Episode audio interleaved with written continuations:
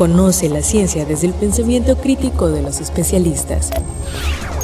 Bienvenidos al espacio para la divulgación de la ciencia y la tecnología de la Universidad Juárez Autónoma de Tabasco, UJAT Conciencia, a través de Radio UJAT. Comenzamos.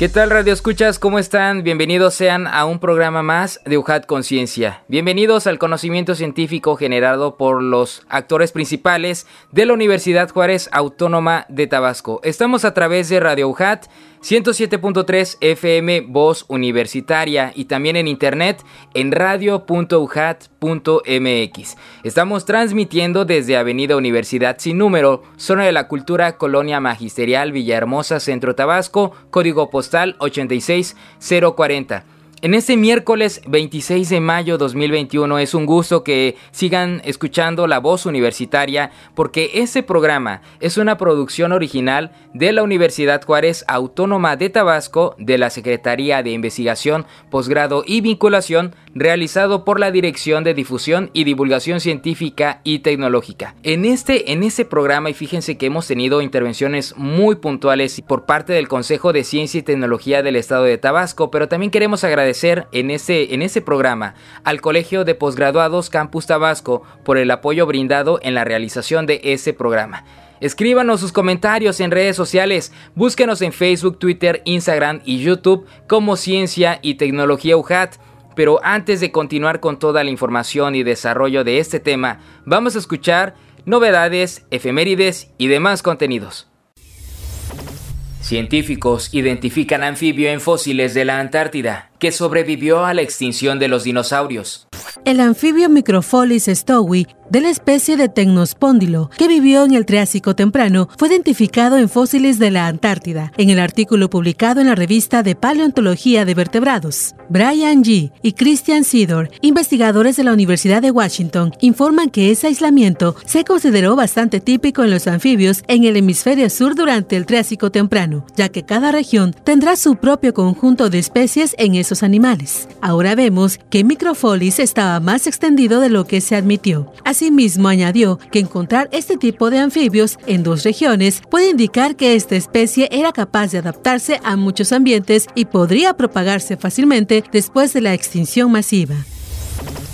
Descubren el primer dinosaurio con cresta en México. Paleontólogos de la Universidad Nacional Autónoma de México, del Instituto Nacional de Antropología e Historia y de Saltillo, en el descubrimiento de Tlatolophus galoru, del primer parasaurolofino, hallado en Coahuila. Se trata de una nueva especie de dinosaurio herbívoro de gran tamaño, cuya principal característica es una cresta alargada y grande. El estudio reportado en la revista Cretaceous Research informa que el ejemplar vivió hace 72 o 73 millones de años en lo que actualmente es Coahuila, donde se encontró sepultado en buen estado de preservación como para describirlo de forma adecuada, explicó Ángel Ramírez, doctorante de geofísica y uno de los descubridores del fósil. Jesús Alvarado, tutor y especialista, agrega que obtener la cabeza del fósil fue un tiro de gracia. Siempre es asombroso saber qué te va a permitir el fósil, qué tanta información te va a enseñar, porque todo depende del modo de preservación de la pieza.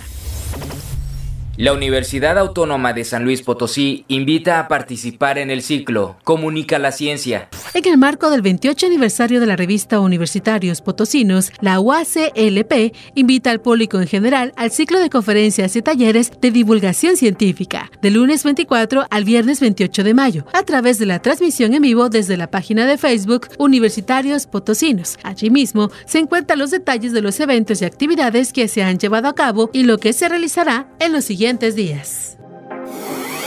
Encuentra más contenido en redes sociales. Síguenos en Facebook, Twitter y YouTube como Ciencia y Tecnología UJAI. Efemérides científicas. El 24 de mayo de 1543 fallece Nicolás Copérnico, astrónomo prusiano que formuló la teoría heliocéntrica del sistema solar, concebida en primera instancia por Aristarco de Samos. Su libro titulado Sobre las revoluciones de las esferas celestes es una pieza clave para la revolución científica en la época del Renacimiento. Copérnico, además, suele ser considerado como el fundador de la astronomía moderna. El 25 de mayo es Día Nacional del Contador. En México, este día es para celebrar a esos profesionales que auxilian a las personas en el manejo de sus finanzas, tanto personales como de empresas. Este mismo día, pero en 1907, don Fernando Díaz Barroso presentó el primer examen profesional con el que se graduó como el primer contador de comercio del país, por lo que extendemos la felicitación a todas las y los contadores de México. El 27 de mayo de 1910 fallece Robert Koch, bacteriólogo alemán, premio Nobel de Medicina en 1905, conocido por descubrir el bacilo de la tuberculosis en 1882, el bacilo del cólera en 1883 y el desarrollo de los postulados de Koch. Es considerado uno de los fundadores de la bacteriología. Y el 29 de mayo es el Día Internacional del Personal de Paz de las Naciones Unidas. Fue promulgado por la ONU en el 2003. Su principal misión de paz fue día como hoy de 1948, con la misión de mantener la paz en las áreas donde hay conflictos, así como para monitorizar los procesos pacíficos y brindar asistencia.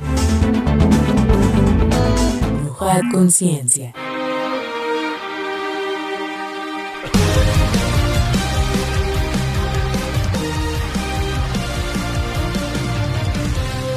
la Liga de la Salud.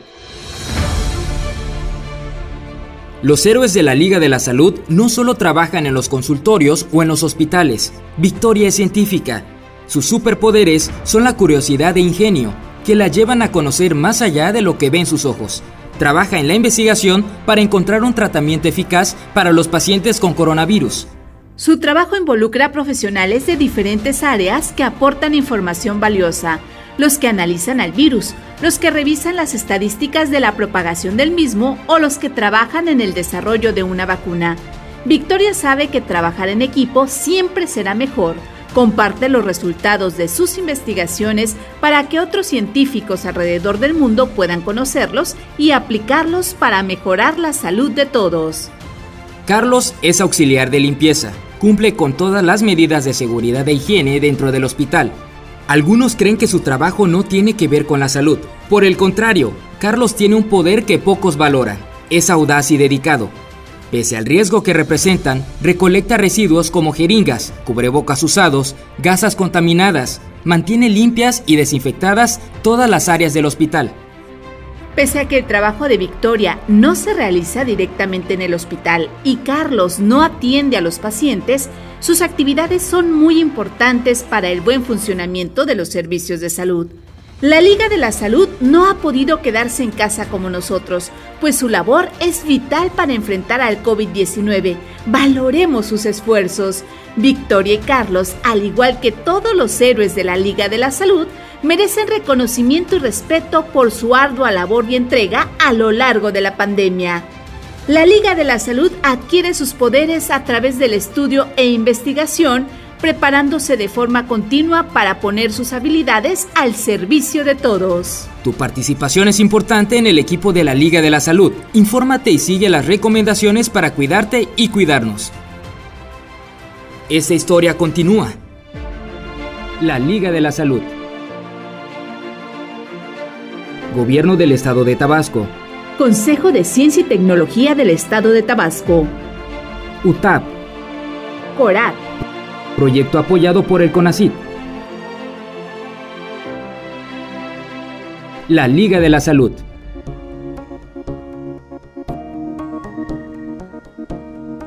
Auditorio bonito, muchísimas gracias por continuar con nosotros. Estamos en UJAT Conciencia y ahora sí les vamos a presentar a nuestros invitados. Es un honor y es un gusto que nos acompañe la doctora Elsa Chávez García, profesora investigadora del Colegio de Postgraduados Campus Tabasco. Doctora, muchísimas gracias por estar con nosotros. ¿Cómo le va? Muchas gracias, Adrián, por la invitación. Estamos muy bien aquí. Muchísimas gracias. Antes de presentarles a nuestros demás invitados, les voy a leer un poquito de la reseña de la semblanza biográfica de nuestra invitada. La doctora Elsa Chávez García es licenciada en biología por la Universidad Veracruzana de 1992, Cuenta con una maestría en el programa de botánica por el Colegio de Postgraduados en 1995. Tiene un máster y doctorado en agroecología, sociología y desarrollo sostenible por la Universidad Internacional de Andalucía, eso en España de 2007 a 2012. Y actualmente es profesora investigadora del campus Tabasco en el Colpos, en el Colegio de Postgraduados. Pero, eh, doctora, usted nos ha dado esta oportunidad de poder platicar con dos personas que colaboran en su proyecto y le damos la bienvenida al señor Efren Hernández Maldonado, quien es campesino productor de cacao, grano de oro de Miautlán, Cunduacán. Señor, muchísimas gracias por estar con nosotros. ¿Cómo le va? Muy bien, es un honor y placer estar aquí en, en esta entrevista para compartir sobre todo nuestros saberes campesinos. Y bueno, muchísimas gracias, señor Efren. Y también nos acompaña el señor Maclovio Olán Domínguez, quien es campesino cacautero del poblado C28 de Cárdenas y premio Miguel Alemán Valdés 2020 por innovación agroalimentaria. Señor, muchísimas gracias por acompañarnos. ¿Cómo le va? Pues me va bien, gracias a Dios. Buenos, buenas tardes a todos. Y este, les saludo desde el Plan Chantal Pase 28 soy un pequeño productor de cacao y estamos aquí vigente con la doctora Elsa Chávez. Qué bonito el, cobijo entre, entre productores, campesinos, la investigación científica y el desarrollo sostenible y sustentable. Antes de desarrollar bien el tema, pues les platico que vamos a platicar sobre este proyecto tan importante. Saberes campesinos y agroecología, camino para lograr la sustentabilidad y el buen vivir. Vamos a escuchar esta cápsula pues para conocer un poquito más sobre este tema. Saberes campesinos y agroecología, camino para lograr la sustentabilidad y el buen vivir. La agroecología es una disciplina científica, un conjunto de prácticas y un movimiento social. La Organización de las Naciones Unidas para la Alimentación y la Agricultura señala que puede ser vista desde diferentes ámbitos. Como ciencia, estudia cómo los diferentes componentes del agroecosistema interactúan. Como un conjunto de prácticas, busca sistemas agrícolas sostenibles que optimizan y estabilizan la producción, mientras que como movimiento social persigue papeles multifuncionales para la agricultura, promueve la justicia social, nutre la identidad y la cultura y refuerza la viabilidad económica de las zonas rurales. La investigación realizada ha sido en torno a los saberes campesinos en el estado de Tabasco y Veracruz, así como del impacto de los procesos modernizadores en las formas de vida rural. Desde 2015, impulsa un proyecto de acompañamiento agroecológico con campesinos y campesinas de la región de la Chontalpa, Tabasco, con el fin de generar un modelo alternativo y sustentable para la producción de alimentos que fortalezcan el autoabasto, los agroecosistemas tradicionales y el empoderamiento individual y colectivo de los campesinos. En 2020 se obtuvo el primer lugar en el noveno premio Miguel Alemán Valdés de Innovación para la Productividad Agroalimentaria y actualmente se establecen colaboraciones con otras instituciones y colectivos sociales. Por tanto, la apertura, el respeto, la tolerancia, la espiritualidad, el contacto con la naturaleza, la humildad, el convivio, la confianza, el trabajo y el apoyo mutuo son valores que se comparten como base del buen vivir.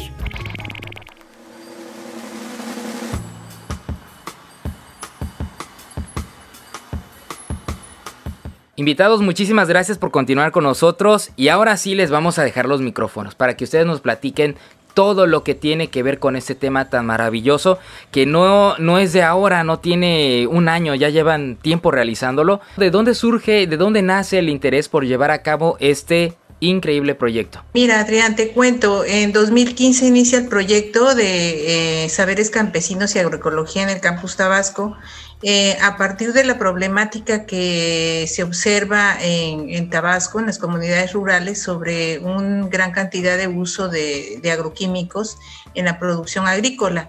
Eh, y bueno, eh, inspirados también en lo que en la parte de la academia se conoce como agroecología, pero que está sustentado realmente en los saberes campesinos ancestrales que eran sustentables y que se han ido perdiendo, el proyecto se planteó este, pues el reto de trabajar de manera participativa con los campesinos para eh, transformar este manejo con gran uso de agroquímicos a un manejo más natural.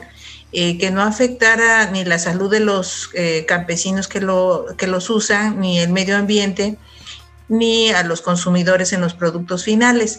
Y bueno, a partir de esto eh, se, se, empieza a trabajar con ellos de, en un proceso de aprendizaje horizontal en donde el académico, los estudiantes o los técnicos nos planteamos que no sabemos más que ellos, sino creo que ellos también tienen un gran conocimiento que hay que rescatar y valorar. Y, pues son saberes que se han ido perdiendo porque lamentablemente la política eh, agrícola en, nuestro país y en, nuestro, y en el estado de Tabasco pues ha hecho de menos estos conocimientos y les ha, promovido mucho que, las, la tecnología moderna y los agroquímicos eran lo mejor para el campo. Eh, ya en este, en este siglo XXI, pues las evidencias eh, arrojan que pues todo este uso de, insumos externos pues ha afectado no solamente el campo rural, sino todo nuestro planeta. Y bueno, ahí es donde volvemos a, con los campesinos a, voltear a revalorar lo que hacían los abuelos ¿sí? Y, pues a rescatar todos estos, estos saberes. En eso está inspirado el proyecto, en, ir combinando lo que la ciencia va validando a partir de los conocimientos que ellos este, tienen o que, se, o que han caído en desuso. Y bueno, en estos de conocimientos también son este, variedades y semillas criollas que se han ido perdiendo. Esta ha sido una de las, de las prácticas que se ha venido desarrollando en este intercambio de saberes con ellos. Que ahorita el proyecto eh, está concentrado mayormente con el cultivo del cacao. Esto nos llevó a, fue así, el destino nos llevó más con cacaoteros y bueno, este, es por ello que eh, en esta eh, plática que nos invitaste, pues acorde a lo que plantea el proyecto, siempre está la voz pues mía como académica, pero también la voz de, los campesinos, de ellos que hacen el campo y de ellos que tienen los conocimientos. Aprovechando esa pauta que usted nos ha dado, doctora, eh, pues yo quisiera preguntarles a ustedes, eh, invitados de lujo, que nos digan, pues, esta, estos agroecosistemas ancestrales de los que se refería la doctora, para que nos platiquen cómo es ese conocimiento que ha pasado de generación en generación. En el caso mío, yo vengo de, de la novena generación del cultivar el, sagrado cacao, porque para nuestra, en nuestro pueblo, en nuestra comunidad, el cacao es sagrado ya que es parte de nuestra cultura, de nuestra identidad cultural, que vemos comidas y bebidas de cacao en todos los momentos de nuestra vida comunitaria y de nuestra vida familiar. Entonces, todos esos conocimientos los fui yo adquiriendo de mis padres, de mis abuelos, de mis abuelas y todo, y sobre todo en esa parte, ¿no? Tanto sagrado que le damos, espiritual, donde en el cacao tal, pues es la vida, es nuestra cultura y es algo que nos lleva a organizarnos, nos lleva a celebrarlo, nos lleva a cuidarlo, nos, llega, nos lleva a defenderlo, ¿no? ¿Por qué decimos que es la vida? Porque ahí encontramos una gran variedad de plantas, de animales, que ahorita la ciencia le llama la bioculturalidad, nosotros le llamamos la vida y la interacción y la ínfima e intrínseca relación con todo lo formado y lo creado que hay ahí en el cacao tal porque ahí hay plantas medicinales que de ahí sacamos para curarnos.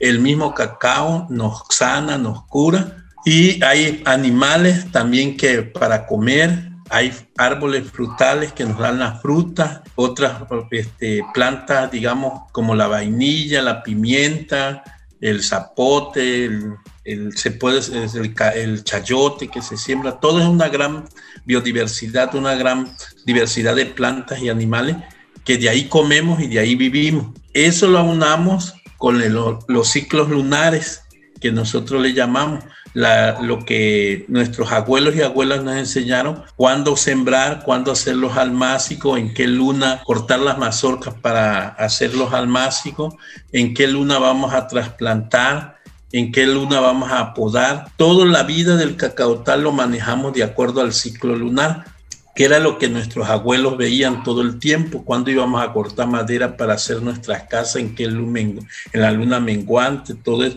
cómo, cómo venía el ciclo del agua también, no si la neblina estaba muy bajita o salía más tarde, o si los pájaros vaqueros cantaban en árbol seco, en árbol verde, que si se estaban moviendo las hormigas, todo eso, toda esa lectura, todos esos saberes son de nuestros ancestros y que aún los seguimos usando nosotros, ¿no? Y todo, toda esa cuestión también la, la, relacionamos o la tomamos en cuenta nosotros para ir aprendiendo cuál es la función de cada árbol dentro del cacao tal.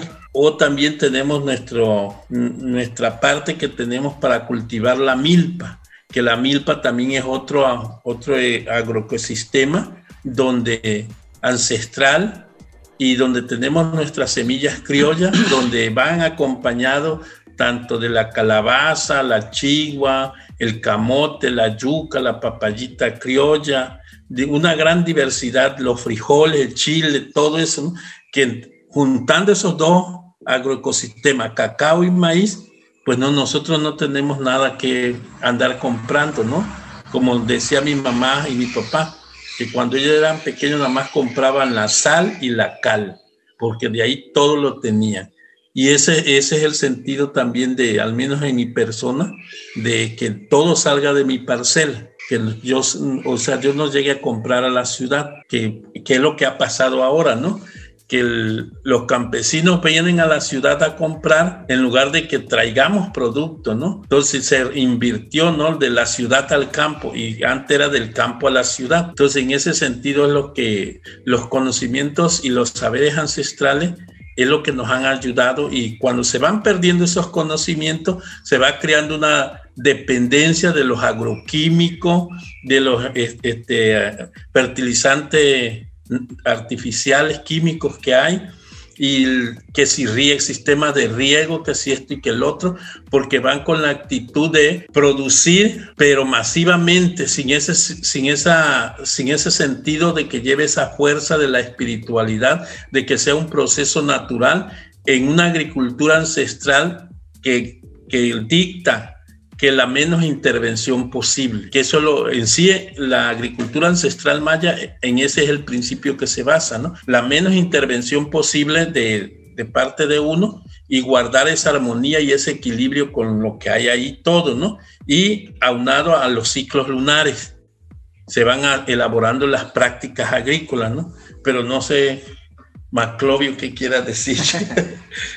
Bueno, yo soy un campesino del poblado C28. Mi nombre es Macro Violán, vengo del plan Chontal. Hace tiempo, pues nuestros padres iniciaron este, este proyecto del plan Chontalpa.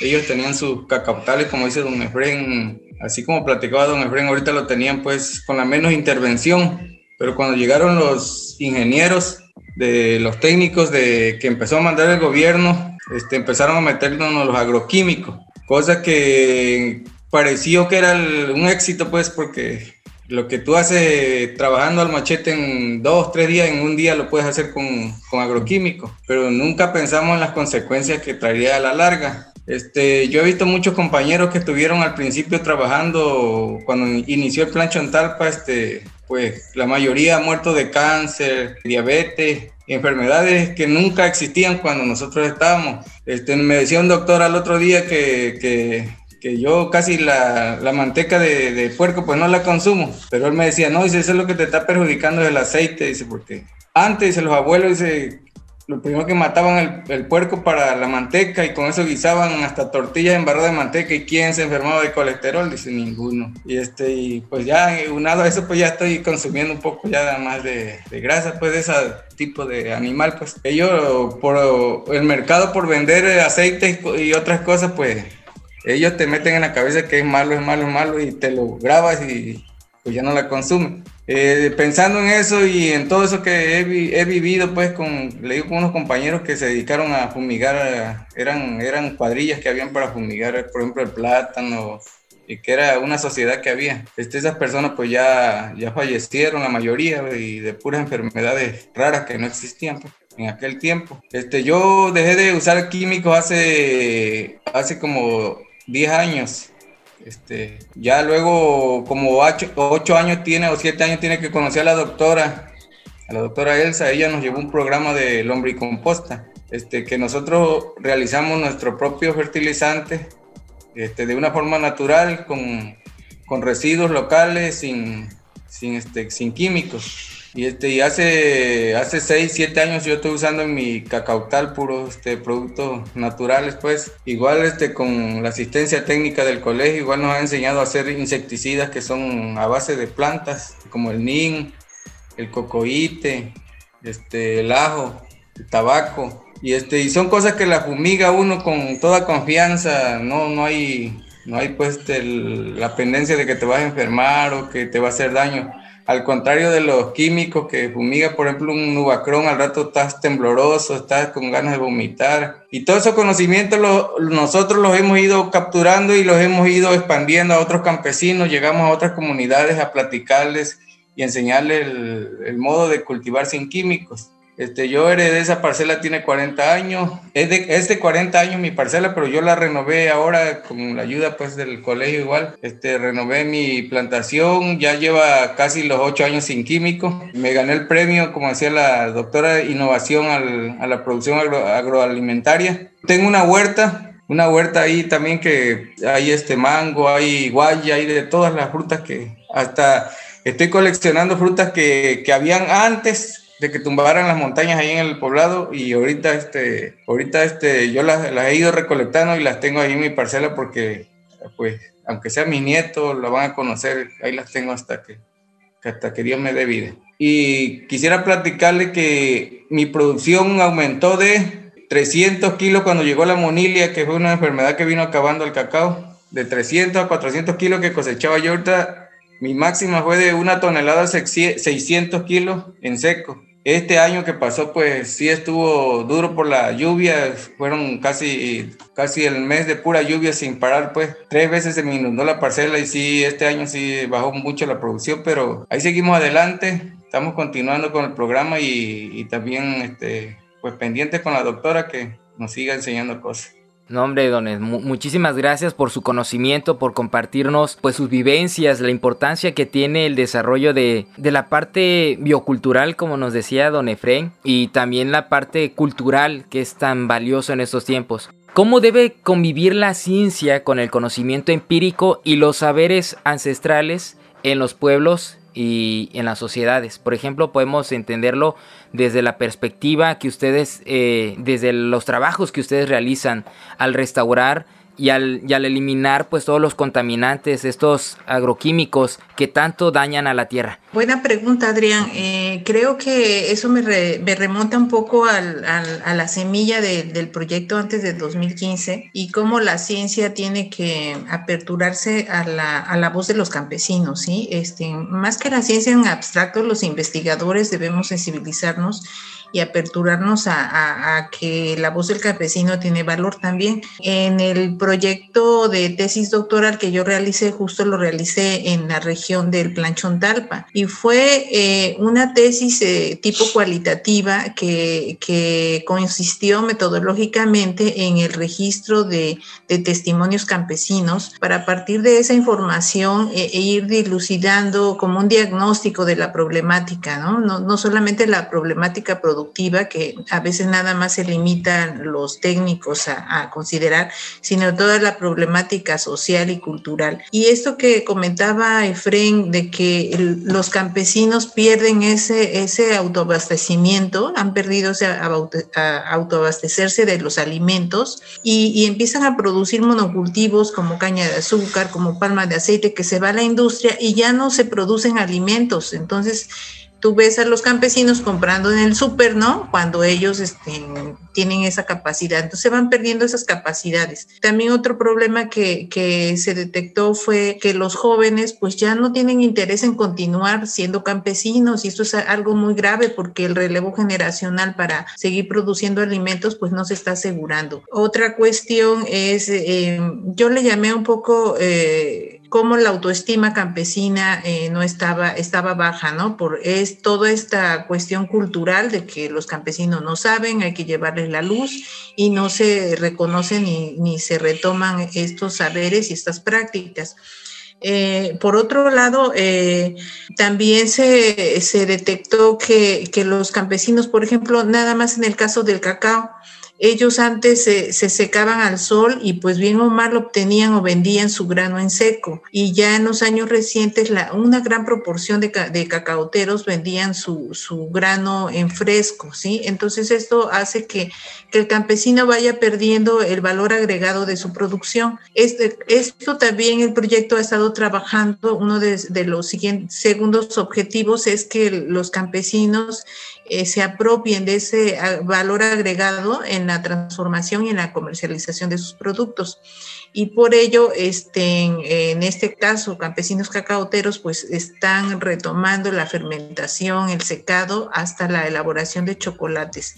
No es en todos, pero sí tenemos gente eh, como punta de lanza para que ellos vayan haciendo toda esa transformación. Y bueno, es parte de lo que queremos compartir con el público, de que consuma cacao y chocolate local. Eh, y para esto, pues este, al final vamos a, comentar cómo, cómo contactar, ¿no? Para, para la compra de esos productos.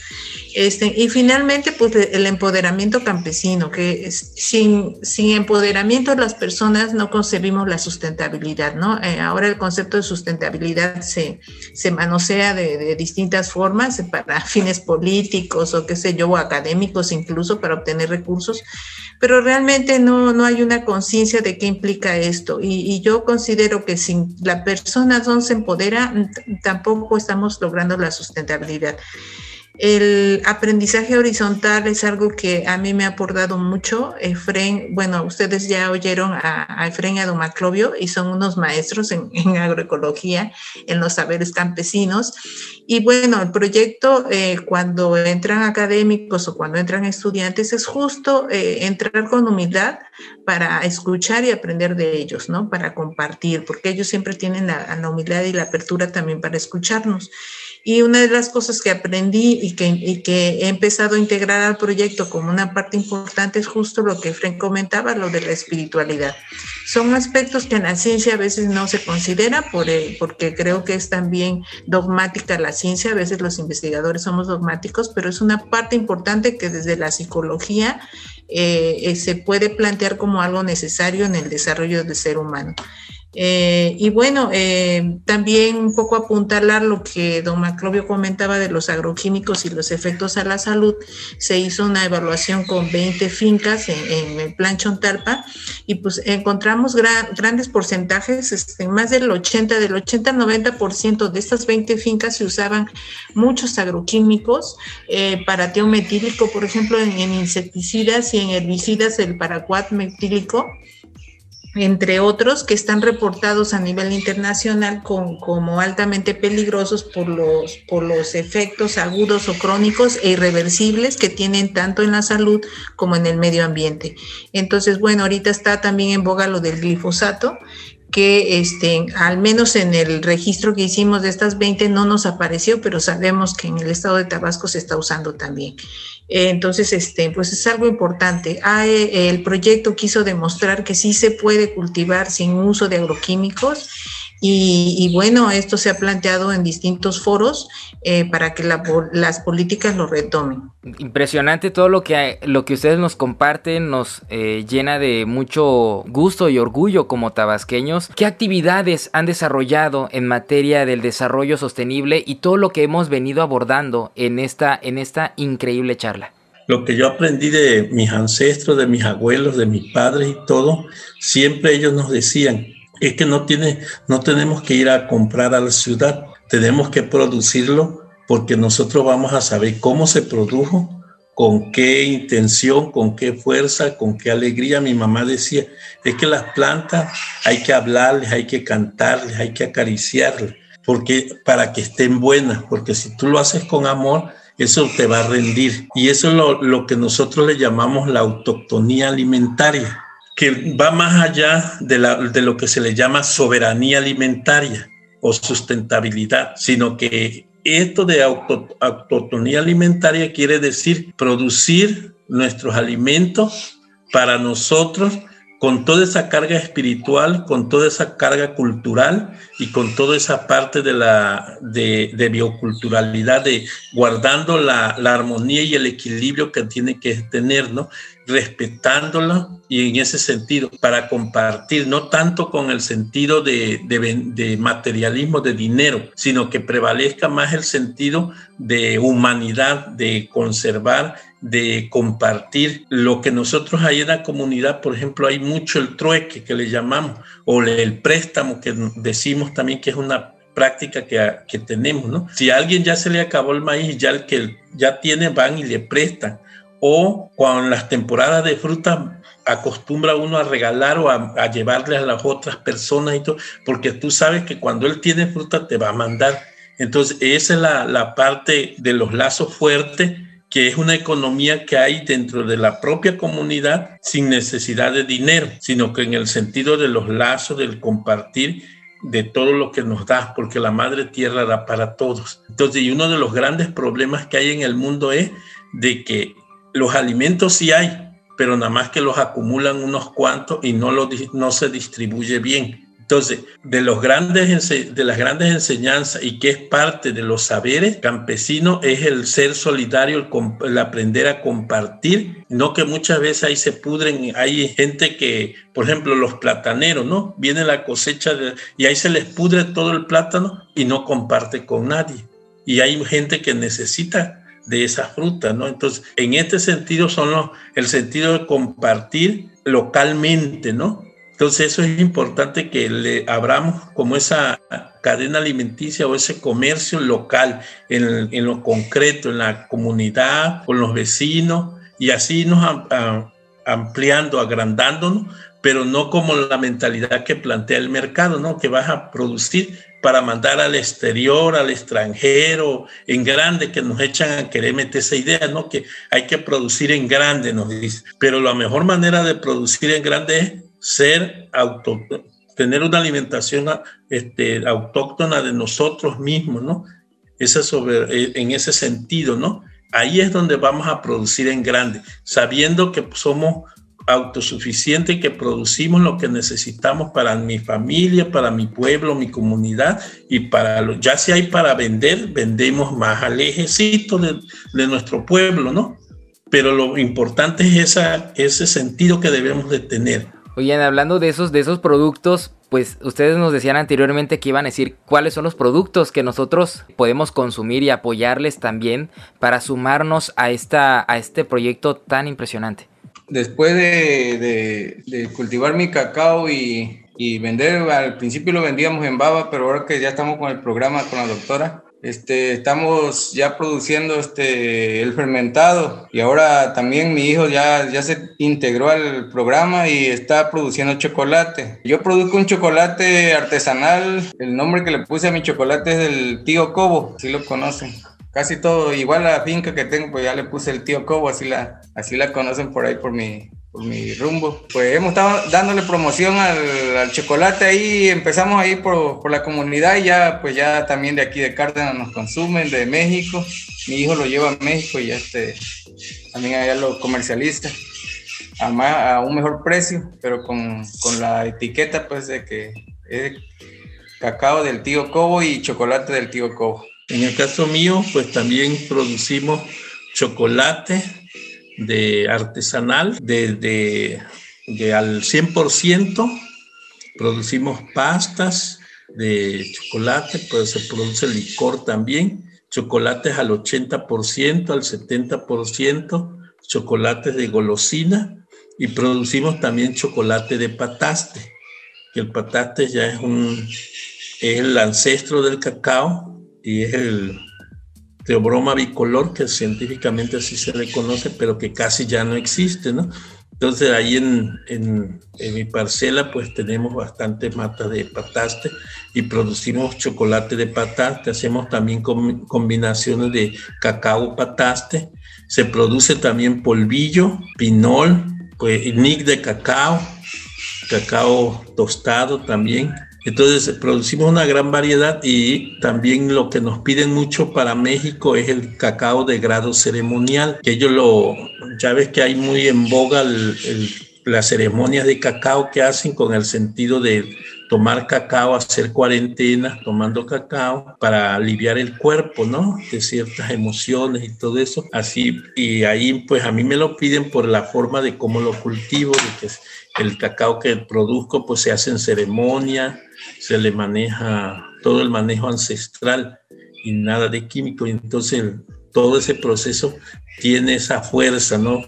Inclusive una muchacha del, de la UNAM que es este, que está, está haciendo su tesis doctoral de, en física cuántica, está estudiando la, las estructuras moleculares de cómo se plasma la energía del cacao de ahí de, de, de mi hacienda, pues. Entonces ha sacado, me ha enviado fotos muy bonitas de cómo se expresa el cacao, que no es lo mismo, me decía ella, de cómo se expresa un cacao, un cacao así convencional, sino que tiene otras formas, otras expresiones. Entonces así, el, y siempre lo que yo trato de ahí es pues ir uniendo pues todo lo que es la ciencia con nuestros conocimientos y todo, porque no están peleados. Todos los conocimientos de nuestros abuelos que hemos heredado, pues son conocimientos ancestrales por miles y millones de años que han venido de generación en generación y tienen un porqué y explican el sentido de vida de nosotros y dar respuestas a nuestros problemas y todo eso, ¿no? Entonces, sí, y la ciencia debe de ser eso, ¿no? Dar respuestas a los problemas que salen. Entonces, si los conocimientos ancestrales, la sabiduría ancestral nos sigue dando las respuestas, pues es un conocimiento válido, un conocimiento que a través de miles de años viene dando respuesta y viene dándonos para que tengamos esa vida plena, esa vida en existencia y para que aprendamos a andar en esos caminos blancos, floridos y cantados de la vida, con esa fuerza de la alegría, con esa fuerza que debemos de tener ante esta vida que nos toca vivir aquí en este, en este aquí y en este ahora, ¿no? Que eso es lo importante, ¿no? No una ciencia nada más de que, que muchas veces investigan, pero luego no tienen ni la aplicación ni el uso, ¿no? Entonces por eso muchas veces andamos perdidos, ¿no? Porque no, y no andamos como en el limbo, pero no damos respuestas a los problemas concretos que ahí es donde debemos de empezar, ¿no? Si, si, la ciencia que como nuestros abuelos tenían, ¿no? Y, y que aún tenemos nosotros, es porque da respuestas concretas a cada una de nuestras problemáticas y eso es lo que nos hace que tengamos esa autodeterminación, esa soberanía alimentaria, esa autonomía alimentaria y que tengamos una calidad de vida y vida en abundancia, ¿no? Que una vida en armonía y en equilibrio. Que eso es también lo que tenemos que ver en el sentido humano, de la humanidad plena. Y bueno, yo creo que eso que acaba de decir Efren, pues es justo lo del título de la entrevista, que es el buen vivir. O sea, que no solamente es la cuestión material o productiva o la ganancia o el mercado, sino toda la parte humana, como dice él, espiritual y de sentirse bien. Eso creo que es muy importante para esta época que, de crisis, de crisis globalizada y que se expresa en lo más reciente, que es la, la pandemia del COVID-19, ¿no? Que finalmente nos lleva a una alimentación más sana, una forma de vida más, más, más equilibrada, etcétera. Y bueno, solo agregar que, que previo a la, contingencia de pandemia COVID, el proyecto empujaba este, en distintos este, en espacios para comercializar no solamente los productos eh, derivados del cacao, sino otras cosechas que también se generan ahí en el mismo cacao tal y en otros agroecosistemas este, tradicionales. El proyecto se enfoca a, a tres agroecosistemas tradicionales que aún persisten en Tabasco, que es el, el cacao tal, que es la milpa eh, tradicional y que es el, el, solar o huerto familiar, como le llaman en la academia. Entonces, este, también como los campesinos participantes van aplicando esos conocimientos o estas, más bien estos, estos recuperación de saberes para no usar agroquímico, entonces se van generando muchos productos que antes llevábamos a ecotianguis, a, donde nos invitaban, o a instituciones, también abríamos espacios. Ahora con la pandemia este, nos pueden encontrar en Facebook como Saberes Campesinos y el chocolate de Fren lo pueden encontrar en Facebook como Grano de Oro de Miahuatlán.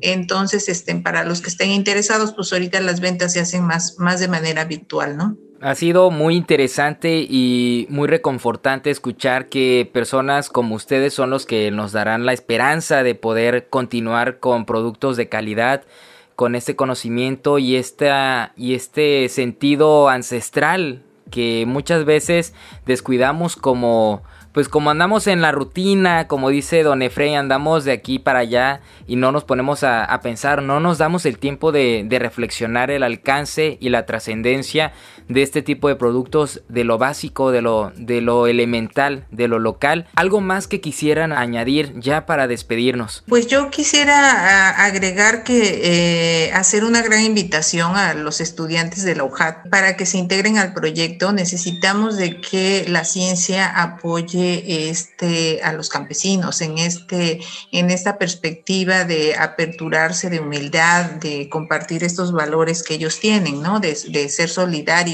de, apoyo mutuo. Eh, eh, actualmente, por ejemplo, eh, está por terminar una, estudiante con tesis de maestría del, Colegio de Postgraduados y en donde sus resultados demuestran, ella es psicóloga, desde el campo de la psicología hay una teoría de Maslow que son, plantea las, los niveles de necesidades y pues los resultados ahorita están preliminares, pero está se, se, está demostrando que el manejo agroecológico en el cacao está satisfaciendo todos los niveles este, de, necesidades o de motivaciones de, que propone Maslow y que no son nada más las necesidades fisiológicas o de dinero o materiales, sino este, motivaciones más altas como de autoestima y de desarrollo personal. En este sentido, pues en la pregunta que comentabas, el aporte hacia la sustentabilidad implica, eh, y como tú lo haces este, y como nuestros eh, radio han, escuchado, pues implica eh, también ir al pasado con la recuperación de los saberes. Los campesinos siempre rememoran lo de los abuelos y ver hacia el futuro, qué le van a dejar a los nietos, qué, qué, conocimientos, qué ambiente, qué mundo les van a dejar al futuro, ¿no?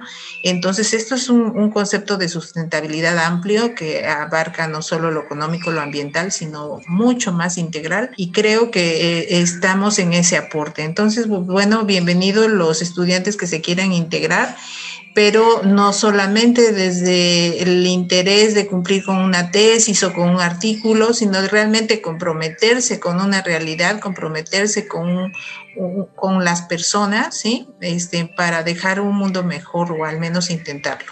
Sí, y sobre todo ¿no? a, a los estudiantes, a los jóvenes que están que tienen como esa inquietud, pues yo los exhorto ¿no? a que busquen a sus abuelos, a sus ancestros, que platiquen con ellos, que ellos son una biblioteca viviente, ¿no? Yo sé, todos nosotros tenemos que también como revalorar a nuestros adultos, a nuestros abuelos y abuelas, porque ellos se motivan el, transmitir todas estas experiencias de vida, todos estos saberes, y que eso es lo, lo importante que debemos de aprender también, ¿no? La, oralidad de nuestros pueblos, ¿no? que ahí se, a través de mitos, de canciones, de cuentos, leyendas, nos están dando enseñanzas, nos están explicando el porqué de la vida o el porqué de las relaciones, y fortalecemos nuestra identidad cultural también. Entonces, que no creamos que la universidad nos va a dar todos los elementos para nuestra vida, sino que yo siempre he dicho, ¿no? La universidad de la vida, la universidad de los pueblos, nos hacen integrar mejor para ser personas más humanas, personas más conscientes y personas en más en conciencia clara, en armonía con todo lo formado y lo creado, con todo lo que nos rodea. Entonces, en ese sentido es también importante, ¿no? Irnos formando con, en un sentido de la universidad de la vida, de todo lo que podemos aprender de todo.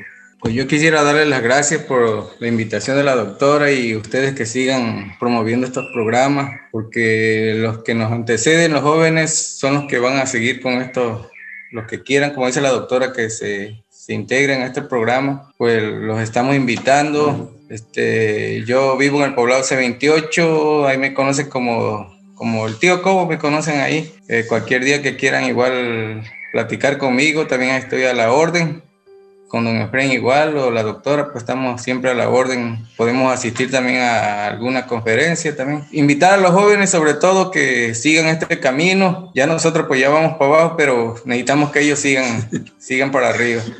Que, que no pierdan pues esa, esa fe y esa esperanza que hay en el campo pues yo tengo tres hijos y de los tres hijos varones, pues uno es el que está ahorita más metido conmigo en el campo, es el que me ayuda y es el que me está ayudando a comercializar mis productos. Y, este, y pues estoy contento con eso y alegre. Y por eso invito a los jóvenes que se integren. Necesitamos el relevo generacional tanto en la academia como en el, en el cultivo de la tierra, ¿no? Es maravilloso escucharlos y, y, llena de mucho gusto, de mucho sentimiento, el pues que nos compartan sus experiencias y que nos inviten porque es importante que los que estamos pues de este lado, ¿no? Siempre como que les decía anteriormente nos enfocamos a hacer nuestras actividades, no, no nos damos el tiempo de visitarlos y nuevamente recuérdenos dónde los podemos visitar para que vayamos y si queremos hacer un tour con ustedes, este podemos hacer alguna actividad, grabar y, llevar eh, sus productos a otros lugares, ¿dónde los podemos seguir y encontrar? Bueno, el contacto lo pueden hacer a través mío si gustan. Eh, a través del, del Facebook Saberes eh, Campesinos o bien al correo elsa.colpos.mx y con gusto este, nos ponemos en contacto para eh, agendar la visita. Pero pues también lo pueden hacer directamente con ellos. Pues ahí conmigo es, este, ahí es en Miahuatlán, segunda sección, Cunduacán, Tabasco y mi número telefónico es 937 11 97 56 2. Y con gusto también nos ponemos de acuerdo y damos un recorrido, platicamos, tomamos chocolate, comemos de lo que hay en la parcela y todo. Pues a mí me pueden contactar en el poblado C28 este, hay una cacautera que está enfrente de, del bachiller. También ahí casi ahí me paso la parte del día, pues. Y este, pues también este, a, a, mi número telefónico que es el 937-120-7541. Y con gusto, pues, a cualquier parte podemos asistir a, a platicar y, como dice don, don Efren, convivir con, con ustedes a comer un poco de, de cacao, de comer un poco de, de, plátano y todo lo que tenga. Ahorita viene el tiempo de viene el tiempo del quiniquil, de guaya, hay un resto de cosas que van a Hay guaya, hay quiniquil, hay ciruelas, un limoncillo de montaña que ya está a punto de madurar mm. igual. Ah, pues ya vamos a ir en estos días, si no... Tomar agua de coco, agua de coco. A darse un festín como dioses, ¿no? Y, pues, y, bueno, también con don Maclovio, este, él tiene venta de plantas, justo de todos estos frutales o de que va rescatando o, o, de especies también que va integrando, plantas medicinales. Entonces, bueno, creo que sería un buen tour para la gente de la ciudad, este, disfrutar y, y reconectarse con el campo nuevamente. Y lo tenemos aquí a la vuelta de la esquina, un par de horas o menos. Ha sido un verdadero honor poder platicar con ustedes. Doctora, muchísimas gracias por invitar a, los señores que nos estuvieron platicando sus experiencias. ¿Algo más que quiera usted añadir brevemente para despedirnos? Pues agradecer, este, Adrián, la invitación como siempre y, y a los radioescuchas por su atención y por su paciencia.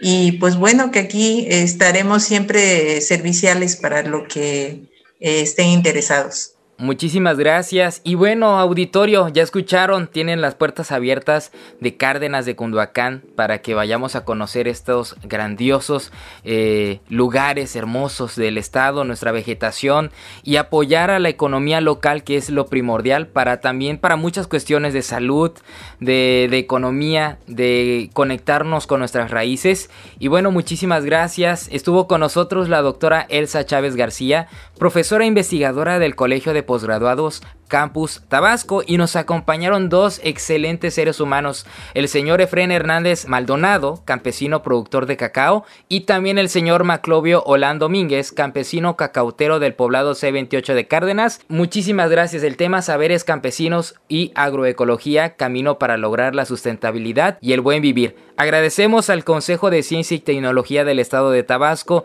y por supuesto al Colegio de Postgraduados Campus Tabasco por el apoyo brindado en la de este programa. Y de parte del equipo de producción de todos los que hacemos posible de la Universidad Juárez Autónoma de Tabasco a través de la Secretaría de Investigación, Posgrado y Vinculación y la Dirección de Difusión y Divulgación Científica y Tecnológica, nos despedimos. Muchísimas gracias. Bueno, soy Adrián de Dios y recuerden UJAT, estudio en la duda, acción en la fe. Esto fue una producción de la Secretaría de Investigación, Posgrado y Vinculación con el Centro de Comunicación y Radio UJAT. Los esperamos en la siguiente emisión en OJAT Conciencia.